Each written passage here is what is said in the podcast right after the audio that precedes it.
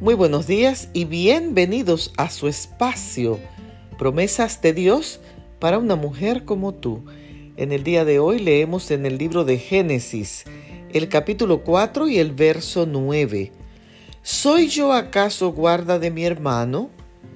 Estas palabras las dijo Caín a Dios sobre su hermano Abel, cuando él decidió por envidia y celos quitarle la vida.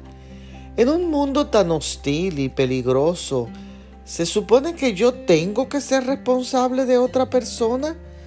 Los egipcios oprimían a los pobres y desventurados israelitas y explotaban a la gente. Sin embargo, la palabra de Dios nos insta a cuidarnos unos a otros, a cuidar a los más vulnerables y a ocuparnos de los necesitados en esta triste historia de Caín y Abel, Dios siguió cuidando a Caín, aun a pesar de que él no cuidara a su hermano Abel, porque Jesús nos tiene bajo su cuidado y espera que, que nosotros hagamos lo mismo con otros. Hoy piensa a quién te encomendó Dios para que estuviera bajo tu cuidado y cumple con esa responsabilidad a cabalidad.